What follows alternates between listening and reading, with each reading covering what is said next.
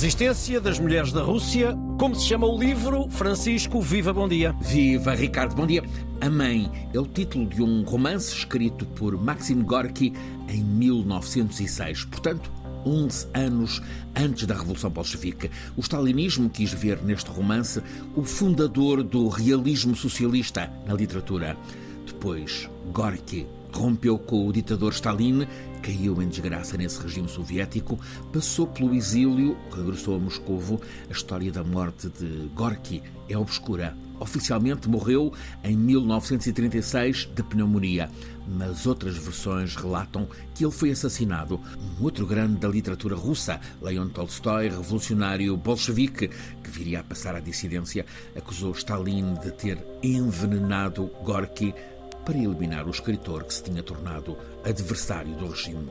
A Mãe, o romance obra-prima de Gorky, que o stalinismo começou por querer ver como glorificação da ditadura do proletariado, de facto é uma outra coisa, é um canto à liberdade. Relata-nos a luta nas fábricas da Rússia contra a tirania medieval dos czares. Traz-nos a história do povo subjugado durante séculos, mas sedento de liberdade e que começa a enfrentar o despotismo. A personagem, a mãe, no romance de Gorky, é uma mulher influenciada pela politização do filho, um revolucionário. Este filho é preso, a mãe agarra o testemunho, vai ela distribuir os panfletos revolucionários no lugar do filho.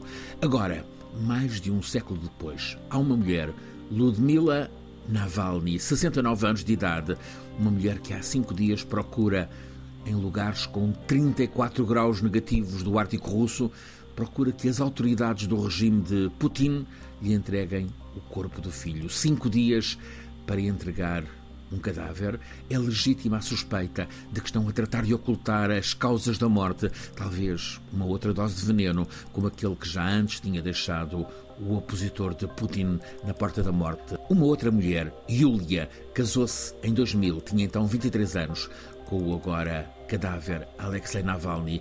Yulia também sabe fazer do luto uma força, uma luz para o combate político, que é o combate pela liberdade. Ela assume o combate político à ditadura do Kremlin.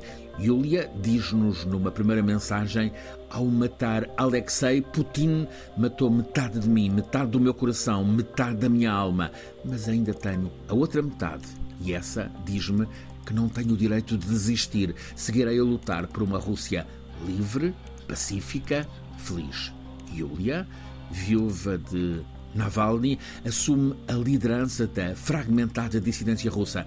No tempo de Brezhnev, Helena Bonner também tinha tomado o testemunho do marido Andrei Sakharov.